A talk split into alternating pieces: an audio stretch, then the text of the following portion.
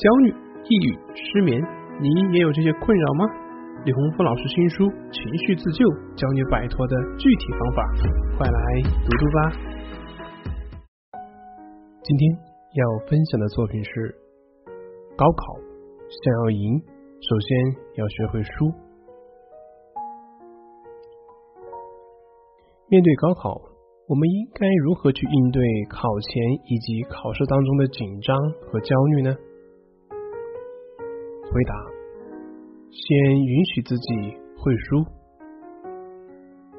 这个回答可能会激起广大学生以及家长的不解。都过几天就考试了，怎么能允许自己输呢？怎么能够允许自己考不好呢？你这样一个学心理的老师，怎么能说这么消极的话呢？加油，奋斗，多得一分，干掉千人。等等等等类似的标语，我相信对于广大的学生都已经听得耳朵都起茧了。而到了临考阶段，成绩大幅度的提升已经不太可能了。那么这个时候要学会的就是减压，也就是说放下包袱，轻装上阵。我的回答似乎是消极的，但是其实这个才是真正的积极。因为大家所理解的积极是一种行动上的，而我说的这个积极是一种心态上。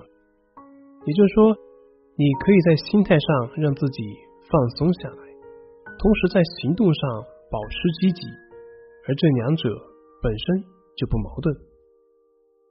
我们都知道，打拳击的时候，收拳是为了出拳的时候，它的冲击力更加强劲。而我说的心态上的允许自己的失败，是为了让你在行动上更加迅猛。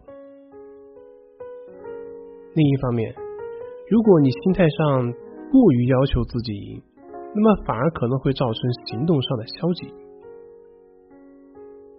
在生活中，我看到有许多拖延的朋友，他们之所以不去行动，并不是因为他们的动力不足。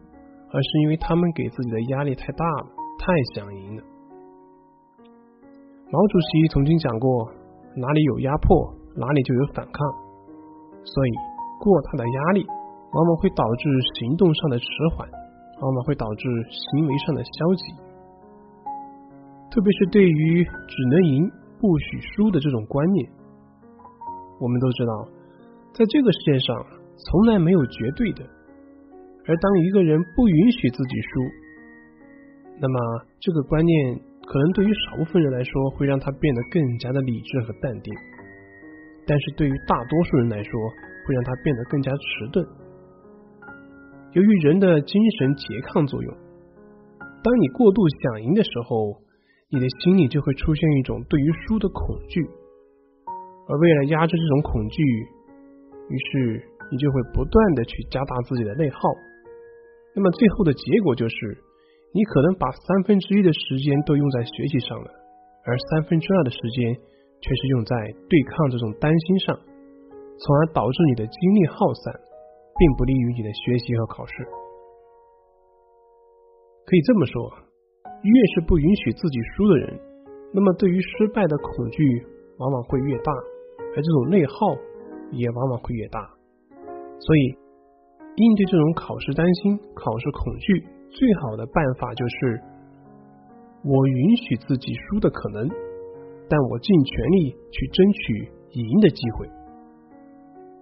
接受自己可能会输，才能够拼尽全力去争取赢。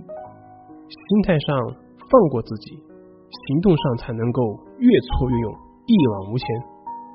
加油！这里是重塑心灵心理训练中心，我是杨辉，我们下次再见。